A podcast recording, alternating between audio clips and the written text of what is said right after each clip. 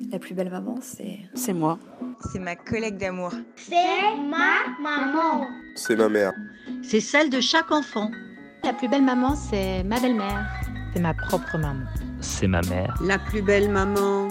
Mais c'est toi, voyons. La plus belle maman, c'est toi. Bienvenue sur ton podcast. Je suis Louise Curie et ici on échange avec des femmes devenues mamans. Parce que ton rôle de mère est si important dans la société et que tu mérites du temps pour toi, je t'offre ce moment de partage et de bienveillance afin d'alléger un peu ton quotidien. Des fois, vous n'allez pas obtenir euh, ce que vous voulez, mais juste le fait de communiquer vos besoins, ça peut déjà faire un bien de fou aussi. Hello, comme promis, voici la deuxième partie de l'épisode de Neram. Si tu n'as pas écouté la première partie, il te suffit d'écouter l'épisode numéro 23. Je te souhaite une bonne écoute. Bonjour Neram. Bonjour Louise. Après ton accouchement, tu as été accompagnée aussi par la sage-femme traditionnelle qui t'a accompagnée euh, après cette fameuse euh, soirée que tu nous as racontée. Je voudrais que tu nous racontes un peu quels étaient tes rituels post-nataux avec elle. Oui, alors ici en Colombie, il faut savoir que on prône le, le suivi des, de la quarantaine. Donc ça, c'est le suivi postpartum de 40 jours. Et ça, c'est pour la majorité des, des, des, mères, des, femmes qui ont accouché, que ce soit à l'hôpital ou à la maison avec une sage-femme. Donc pendant ces 40 jours, euh, la, la, femme, elle se, la mère, elle se, elle se, elle se relaxe si possible et euh, elle va pas revenir directement à son style de vie, à son rythme de vie avant. Donc euh, les premières, euh, premiers jours, euh, si possible, elle reste, elle reste au lit. C'est un suivi très holistique aussi, donc euh, ça commence dans, la tête déjà. On se dit que ça c'est le moment, ça c'est les 40 jours, doit je vais faire attention à moi. Parce qu'on dit si euh, pendant ces 40 jours-là, moi je me je me soignais pas bien, je fais pas attention à mon corps et à mon, à mon mental. Et si par exemple je tombe malade pendant ce temps, euh, je, je, je, commence à avoir mal, mal à la tête ou quelque chose, les sages-femmes, elles disent que, ou les femmes en manière générale ici, elles disent que on, ne va pas pouvoir se soigner de, de, cette maladie pour la vie ou jusqu'à un autre accouchement et la, autre, la, prochaine quarantaine. Donc elles sont, elles sont très strictes avec ça. Et moi j'ai vu ça aussi par exemple après, après deux semaines après l'accouchement, c'est la première fois que je suis sortie parce que voilà j'ai aussi mes petits, j'ai deux autres enfants aussi. Donc euh, voilà donc on est sorti un peu et tout. Mais à tous les coins il y avait des femmes qui disaient mais, mais quoi t'es déjà dehors mais tu fais pas attention à toi.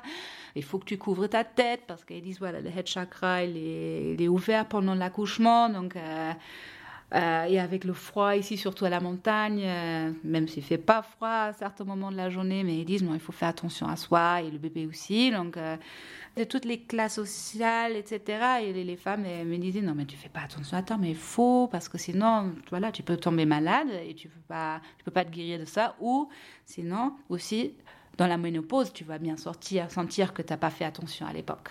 Donc ça c'est c'est inconscient, c'est une conscience très forte sur cela. Donc, euh, du coup, ça m'a, voilà, j'ai essayé de traiter, ça avec du respect.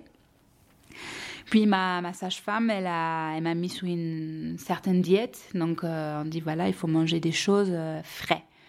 Donc, euh, rien de congelé, rien de réchauffé. Tous les jours, tu vas faire à manger frais. Donc, c'est mon mari qui m'a fait ça. Et on a aussi quelqu'un qui nous aide. Donc, cette dame-là, moi, je, voilà, elle était, elle était un peu comme ma, un peu comme une grand-mère pour moi. Euh, voilà, elle a aussi bien fait attention à moi et euh, voilà, donc on avait, il y avait toujours des soupes, euh, etc. Donc voilà, on fait attention à bien manger du frais, du frais, du chaud. On mange pas des choses froides, pas de glace, pas des choses qui sont froides parce que on dit que pendant l'accouchement, la femme perd beaucoup d'énergie chaude. Donc euh, finalement son corps il est froid et c'est le froid qui contracte finalement et euh, qui peut faire des, spasmes et créer des douleurs etc. Donc on, a besoin de la réchauffer, réchauffer le corps pour que la femme elle devienne forte et elle puisse guérir euh, petit à petit, lentement. Donc voilà, il y avait certaines choses aussi que j'avais le droit de manger ou pas manger, mais avec moi, ma, ma sage-femme, elle a fait quand même une exception, sachant que je suis pas colombienne. Donc elle disait, ton DNA, elle est différente, il vient d'autre part. Donc euh, voilà, on va pas être si strict de ça. Mais sinon, ici, voilà, tout ce qui est certaines pommes de terre, elles mangent pas. Il n'y a pas de lentilles, on mange pas des, euh, oui, le, les grains, donc pas, pas de grains produits de grains parce que ça fait gonfler et ça stimule l'inflammation dans l'estomac. Donc c'est toutes les choses qu'on a pas besoin en fait quand on a accouché, quand les organes doivent se remettre en place et quand la femme elle va guérir après après l'accouchement. Donc voilà, il y a certaines choses voilà qu'elles disent qu'on mange pas, mais qui sont différentes dans d'autres pays. Je sais que par exemple aux États-Unis ou en Chine, euh, le savoir ancestraux euh, dit prédicte autre chose que par exemple ici en Colombie. Mais sinon, voilà, une fois par semaine, ma sage-femme, elle venait, elle me massait, euh, elle voyait voilà, que, disons, les premiers jours après l'accouchement, quand même, on est sur ce, j'étais sur ce high, j'étais tellement bien. Et après, une fois que mon lait est entré, et moi, j'ai, je produis beaucoup de lait, je commençais à avoir mal à la tête, etc. Donc, euh, elle faisait bien attention à m'aider avec ça, à me masser tout le corps, les pieds, la nuque surtout, hein, parce qu'elle dit, voilà, il y a beaucoup de tension sur la tête etc. Et surtout, elle voyait aussi bien euh, comment ça se passe euh, sur le niveau de mon utérus et, euh, les différents organes, la, vessie aussi. Elle faisait des massages aussi pour bien faire en sorte que les organes et surtout l'utérus se remettent là où il doit être. Pendant ces massages aussi, elle, voyait, elle regardait aussi si mes os se fermaient. Parce que par exemple, on a un os sur la, la, la, symphyse, la symphyse pubique qui s'ouvre pendant l'accouchement. Et euh, donc, elle fait bien attention que ça se ferme. Euh, moi, ça se fermait euh, tout seul, mais elle me disait au cas où que ça se ferme pas seul, elle a, elle, a une manipulation pour le fermer. ça, ça, ça c'était quelque chose de complètement nouveau pour moi parce que moi, je sais en Allemagne, et même en Hollande, en Angleterre, aux États-Unis, bah voilà, il y, a, des femmes, elles sont enceintes, personne va regarder ça. Si cette symphyse, le, le, pubic bone s'est fermé, si ça reste ouvert et retombe enceinte après, bah là, ça, ça, ça fait mal, ça, ça crée des douleurs et finalement c'est très difficile de guérir ça, quoi. Et de savoir qu'ici, elles font attention à ce que ça se ferme. C'était pour moi hallucinant. Je me dis, voilà, c'est pour le fait que c'est pas une euh, profession, euh, c'est pas un métier euh, reconnu par l'État, etc. ici. moi, je trouvais que les femmes ici, elles savaient tellement de choses que nous, en Europe ou aux States, on n'en a pas, sachant que c'est quand même un métier reconnu avec tout un, toute une voie éducative, etc., d'éducation. Donc, euh, voilà. Puis, euh, ça s'arrêtait pas là. On m'a aussi vu qu'ici, les sages-femmes, elles travaillent beaucoup avec les plantes, elles travaillent beaucoup avec, la nature. Elles avaient choisi aussi certaines plantes pour moi. Donc, tous les jours, je me lavais avec de l'eau infusée euh, avec certaines plantes ce qui fait un bien de fou. J'ai jamais fait ça avant, mais là, je me retrouvais à me laver avec de l'eau infusée au basil, euh, au romarin, euh, à, la, la, la, camomille. Euh, et qu'est-ce que qu'est-ce que ça t'a apporté ces bains-là? Ah, c'était comme c'est une fraîcheur, mais en même temps, ouais, je sais pas, c'était, je pouvais vraiment sentir que c'était différent que comme si je me lave sans, sans avec l'eau chaude. C'était, je me sentais plus forte après. C'était ouais, c'est une fraîcheur. Je pouvais sentir les plantes qui étaient dans, cette eau verte qu'on m'avait ah. mis là. Et de plus, voilà, toutes les euh, toutes les heures, toutes les deux heures, j'avais une autre un autre thé avec euh, une infusion euh, différente. Il y avait des infusions, infusions qui étaient là pour la lactation, pour le lait. Il y avait des infusions qui étaient là pour mon utérus, des infusions qui étaient là pour euh, la circulation du sang, etc. Donc voilà, dans toutes les deux heures, euh, il y avait une autre boisson que j'avais. Et un jour, ma sage-femme me voyait et disait Bon, voilà, tu m'as l'air un peu pâle, donc euh, on, va, on va commander quelques fruits, etc. Donc elle m'avait fait un fruit, un jus euh, tout rouge avec plein de fruits, la, betterave rouge. Et elle disait Voilà, tu bois ça le matin, le soir, et comme ça, ça te booste un peu. Et c'est vrai, je me sentais beaucoup mieux après. Un jour, j'avais.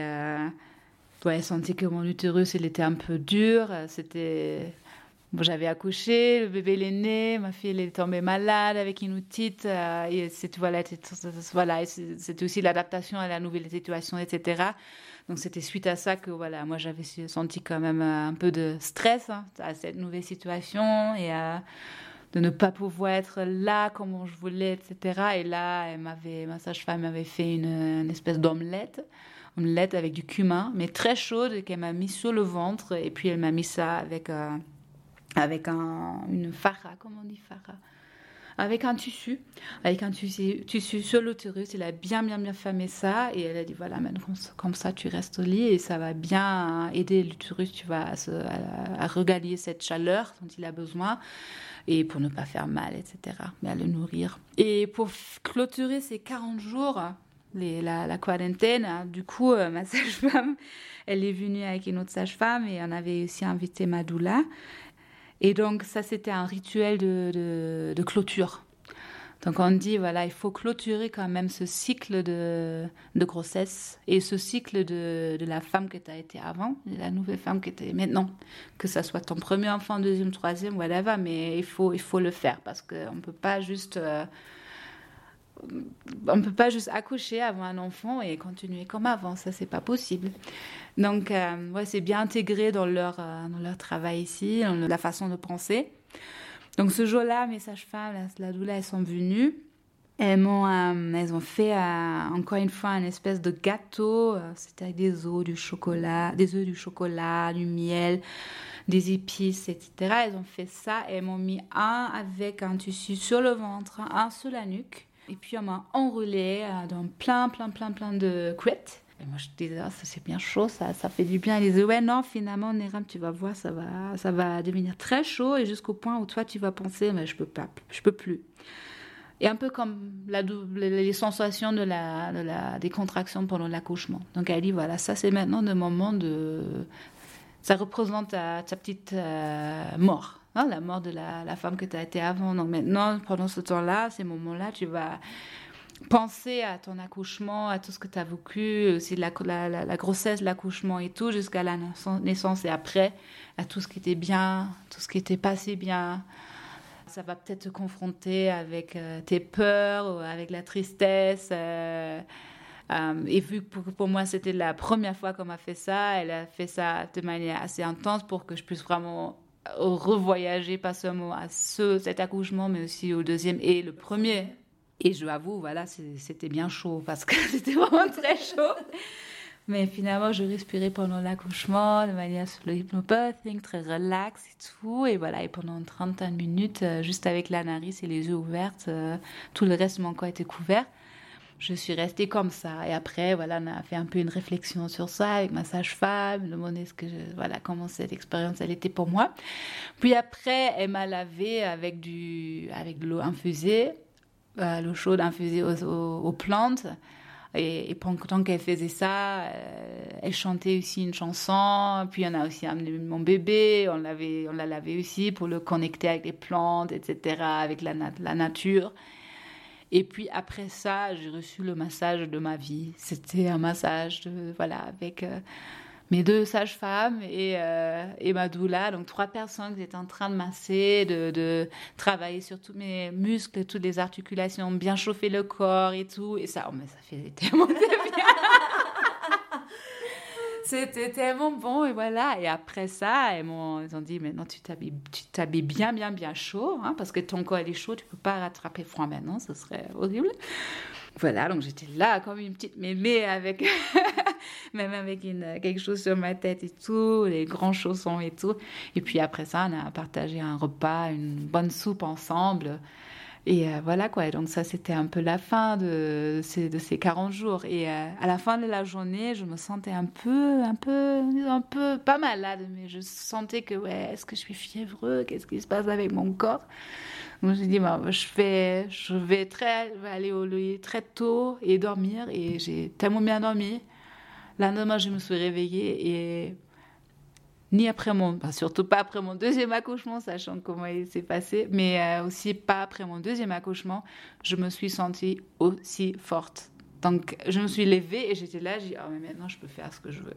Je peux faire ce que je veux. Et voilà, je suis mère de trois enfants et on peut aller au parc, courir, faire je sais pas quoi. Je peux, euh, je vais faire manger pour tout le monde. Je peux faire ce que je veux, mais parce que j'avais ce temps de repos et surtout ce traitement de ouf. Euh, voilà, le, le 40e jour euh, postpartum. Et je me suis dit, si toutes les femmes, elles, pourraient avoir accès à ça, un suivi comme ça, un, un rituel qui marque ça pour procéder un peu ce qu'on a vécu, que ce soit un, un, accouchement avec une expérience traumatique ou super positive. De toute façon, c'est quelque chose de transformatif. Si on pouvait tous avoir un moment comme ça, qu'on valorise ce qui se passait et recevoir l'amour d'autres femmes euh, qui s'occupent de, de soi, c'est ouais, ça serait génial et je pense qu'on sera dans un monde un peu différent. Elles te manquent pas toutes ces femmes-là qui t'ont accompagnée aujourd'hui que tu les retrouves plus? La chose, c'est que vu que j'étais déjà en train de, me former, former, en tant que doula et vu que j'avais déjà depuis longtemps envie de me former en tant que sage-femme, là j'avais su qu'une fois que une fois que je sais comment et où et voilà comment faire, moi je vais, je vais apprendre ce qu'elles ont fait. J'ai envie, envie d'apprendre ça et j'ai envie de donner ça, d'offrir de, ça à, à, autres femmes. De, voilà, j'ai envie de partager ça. Tu veux donner ce que tu as reçu ah, mais exactement, exactement, parce que tout, je, trouve qu'il n'y a aucune, personne, personne devrait vivre euh, la grossesse et l'accouchement et le postpartum seul et sans, sans amour. Et, quand j'ai partagé donc, euh, mon suivi et, euh, et, et, tout ce voyage, tous ces 40 jours, les, les rendez-vous avec ma sage-femme, quand j'ai partagé ça sur Instagram, tu peux pas t'imaginer, j'ai reçu tellement de messages de femmes partout dans le monde euh, je disais, mais, mais, on aimerait bien trop avoir ça. Il y avait tellement de messages de tristesse disant, mais je me sentais tellement seule. Il y avait personne, personne m'a touchée, ou même j'avais une sage-femme, elle me touchait, personne me massait. Il y avait, je pouvais lire, il y avait tellement un manque d'amour. Manque d'amour, donc je me suis dit, non, mais j'ai envie de donner ça, j'ai envie, de donner ça, c'est le plus grand plaisir. Euh, professionnel mais aussi humain à, côté d'avoir mes enfants et d'être mère que que, que, je, que je peux m'imaginer d'être mère, euh, to mother other mothers, ah. d'être euh, d'être mère pour autre mères, pour les femmes, les personnes qui, qui vont accoucher, et de les accompagner pendant ce moment transformatif. Quoi. On va parler un peu de euh, cette formation de sage-femme traditionnelle que tu es en train de faire actuellement. Tu suis un programme en Colombie avec les traditions, la philosophie et les techniques d'une communauté euh, indigène colombienne qui s'appelle euh, Muisca. Je voudrais que tu me racontes un peu comment ça se passe, parce que cette communauté, personne, la, en tout cas moi je la connais pas trop. Raconte-moi un peu euh, qui ils sont, qu'est-ce qu'ils font, qu'est-ce que tu as appris d'eux jusqu'à présent. Oui, donc une fois que voilà ma quarantaine s'est terminée, moi j'ai fait des recherches. comment je peux apprendre et j'avais vu qu'il y avait une école, une école de sage-femme hein, qui s'appelle Mujeres de Bachué Escuela Uitaka, qui, qui, qui, était juste en train de, de, lancer euh, une première formation aussi ici à Bogota. Donc je me suis inscrite et, euh, cette école, il propose de, donc voilà, de faire la formation pendant trois ans. On se voit un week-end par, par mois, donc un week-end entier, du, vendredi soir jusqu'au dimanche après-midi. On peut amener nos enfants. Euh, c'est surtout les mamans, les mamans qui allaitent, mais même si on n'allait pas, on peut amener son enfant. S'il y a du bruit, les enfants qui dérangent, entre guillemets, voilà, c'est, pour les mouiskas, c'est, c'est pas grave, disons, parce que non, tout ça, c'est, c'est sage-femme, c'est tout ça. Quand on va dans une maison et euh, où une femme va accoucher, mais elle a plusieurs enfants et on a un enfant qui va crier, on va pas dire, mais chut, silence, etc. Maintenant, il faut qu'on arrive à à toujours être là pour la maman, quoi qu'il soit l'environnement. Et c'est génial qu'on puisse y être avec les enfants, qu'on puisse euh, quand même se former euh, en tant que jeune maman maman de jeunes de jeunes enfants. Voilà, donc on se voit un week-end euh, par mois, on étudie dans la journée, dans la journée, mais aussi la nuit parce que dans la journée, voilà, on fait beaucoup, on fait les théories, mais aussi des pratiques, les, massages, des choses comme ça.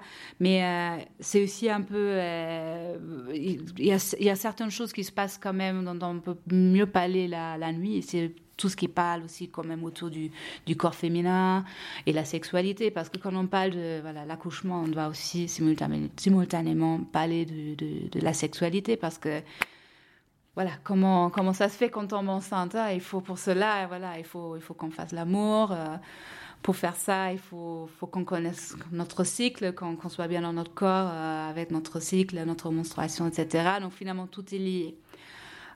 Et voilà, et certaines discussions, voilà, elles se passent mieux la nuit, mais aussi la majorité des bébés, ou beaucoup de bébés, ils, ils vont naître dans la nuit. Donc ça nous, a, ça nous, ça nous permet aussi de nous habituer un peu à ce rythme, d'être de, d'être peut-être réveiller jusqu'à, je sais pas, 3 à 4 heures du matin, dormir un peu entre temps, puis se réveiller, puis recommencer une discussion qui est en train de se faire, etc.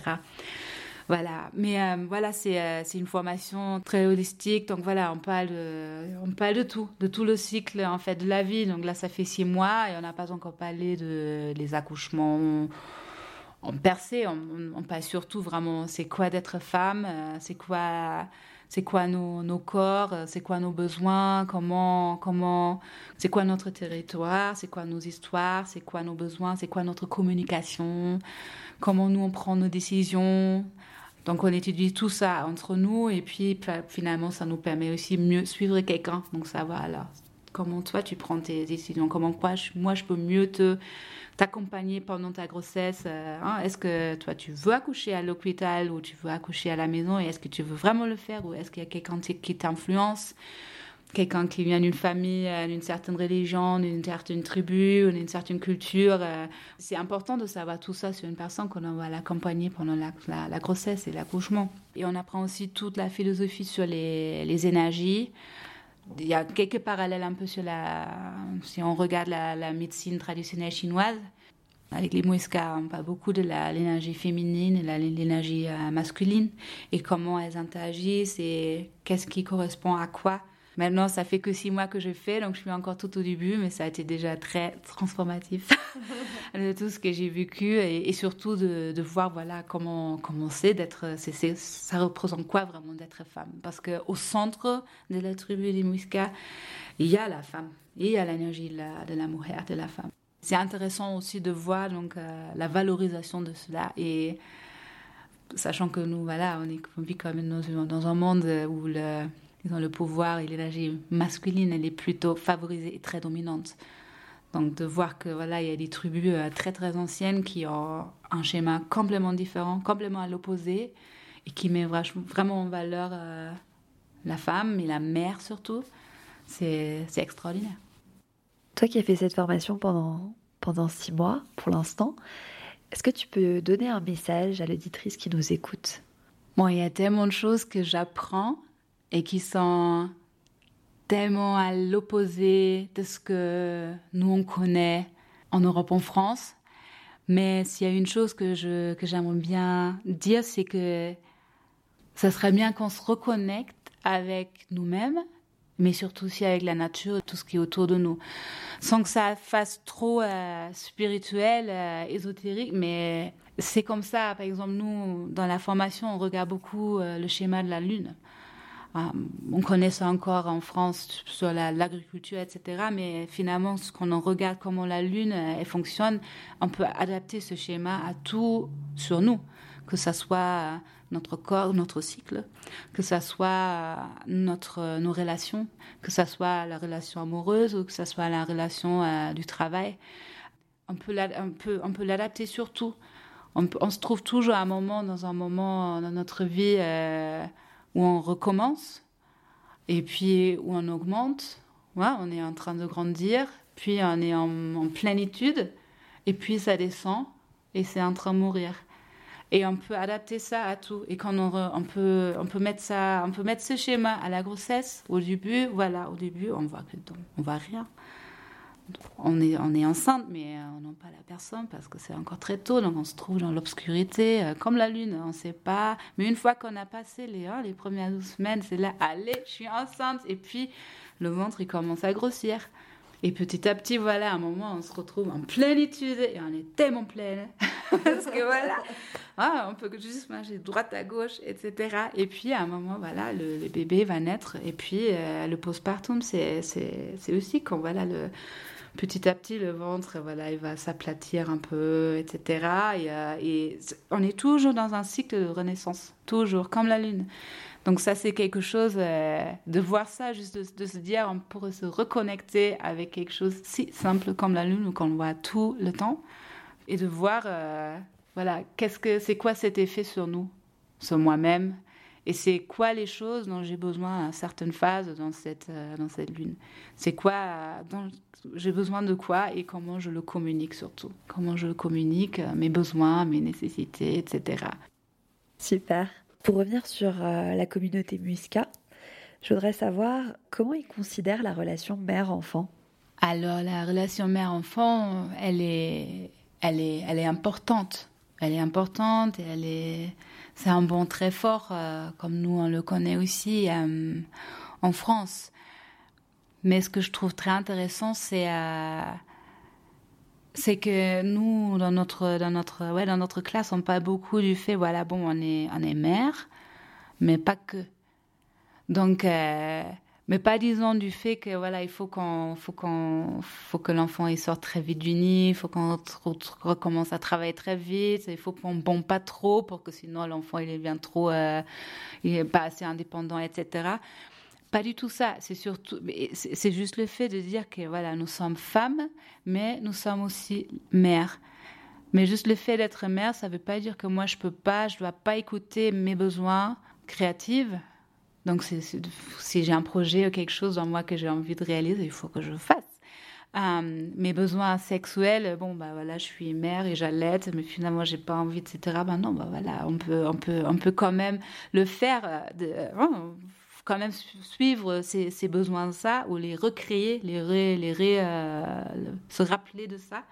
Ouais, et, de, et, de, et de, surtout de, voilà, de se donner ce soin à soi-même, à soi-même en tant que femme. Donc on n'est pas que mère. On est mère euh, surtout au moment, euh, disons, au moment de la, de la grossesse, l'accouchement et, et, le postpartum, mais le jour 40, etc., et, ou un peu plus tard, finalement, ce, ce personnage de la mère il meurt après, on est, on est femme. Donc c'est plutôt la, relation femme et femme-enfant et pas que mère-enfant. Pour ça, je trouve ça super intéressant. Et finalement, ça crée aucun problème entre le bon euh, de la femme et l'enfant. pas du tout. C'est, ça reste un bon très très proche et très fort. Relation, tu veux dire? Voilà, la relation. Il y a, c'est juste, et je trouve c'est parce que c'est pas poussé.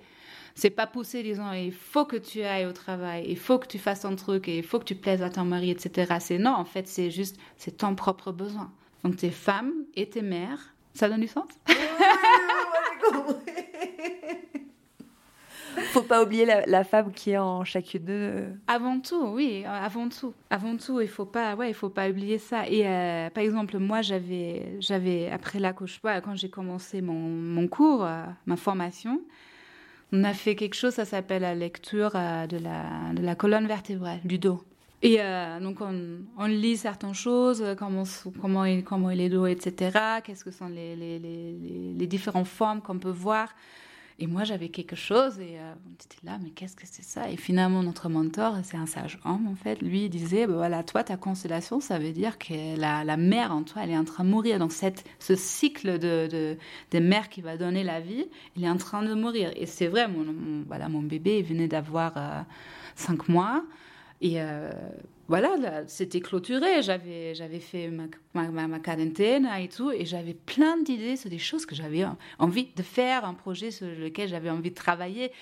Pas du tout pour abandonner mon enfant, quoi que ce soit, mais j'avais ça en moi. Et il disait, voilà, on voit ça, on voit ça sur ton dos, on voit sur la constellation que tu es en train de, de, de, de redevenir euh, femme une nouvelle femme, pas celle que tu étais avant, mais tu n'es plus la, la mère euh, la mère qui donne la vie. Non, cette phase, ce, cycle-là, de la troisième grossesse et l'accouchement, tu l'as, tu l'as clôturé. Et donc dans cet atelier, tu, on a lu ton dos. Mm-hmm. C'est dingue. On fait des choses extraordinaires. tu pourras me le lire après, s'il te plaît. Une autre chose qui est, que je trouve aussi extraordinaire, sur le, juste le, le personnage de la mère chez les Muiscas, c'est que toutes les femmes sont les mères. Donc, on s'appelle tous madres, qu'on ait des enfants ou pas. Parce que finalement, tout le monde, si on, quand on vit dans une communauté, tout le monde va veiller sur les enfants. Et il y a aussi les femmes qui ne peuvent pas avoir d'enfants. Il y a les femmes qui ont perdu des enfants, etc. Donc finalement, tout le monde est une mère. Il n'y a pas que la mère qui a accouché d'un enfant qui est une mère. Et je trouve ça très très beau. Donc, et de plus, voilà, je trouve ça, ça valide encore plus le fait que c'est pas que la relation mère-enfant, c'est vraiment, ce sont les femmes et, et tout le monde, sont, nous sommes tous des mères. Voilà, et je trouve ça, je trouve ça important qu'il n'y a pas trop de, pas cette stigmatisation, euh, cette classification entre, ben, nous sommes les mères et toi pas. Oui, bien, certainement, c'est le, sentiment, la relation entre une mère qui a son propre enfant dont elle a accouché. Euh, est très distincte entre euh, une femme qui, n'a pas accouché, mais finalement, euh, qu'est-ce qu'on en sait? Qu'est-ce qu'on en sait? Le, plus important, c'est qu'on fait tous attention aux enfants et tout le monde à un moment va faire attention et se, élever des enfants, que ce soit des, petits neveux, des petits enfants, des enfants d'une autre famille, etc., d'une copine, etc. Et je trouve ça extraordinaire. C'est génial, c'est hyper beau. On arrive à la fin de cette interview, Neram. Sur mon compte Instagram, je publie tous les jours une photo avec une citation ou un passage d'un livre. Je voudrais savoir quelle est ta citation ou ta phrase préférée. Alors pour moi, c'est pas une citation, mais c'est une phrase que j'ai, euh, phrase que j'ai appris euh, dans ma formation, qui est au centre de, la philosophie des Muisca, et c'est en fait le degré du plaisir de la femme plaisir créatif, sexuel, communicatif, corporel, de tout, vraiment global, le plaisir de la femme. Le degré du plaisir de la femme est équivalent au degré du bien-être de la communauté. Donc quand les femmes sont respectuées, se sentent bien et, se, peuvent se réaliser comme elles le souhaitent, toute la communauté, toute la société est en meilleur, euh, dans, une, dans un meilleur état. Et ça, je trouve ça Super. Merci Nera. Merci à toi Louise. Si tu as aimé cet épisode, je te propose de t'abonner au podcast et de m'offrir 5 petites étoiles sur iTunes. Ces étoiles me permettront de me faire connaître auprès d'autres mamans. Je t'invite aussi à me suivre sur Instagram. Mon compte c'est la plus belle du bas maman et à visiter mon site internet www.laplusbellemaman.com. Je m'arrête là. À très vite.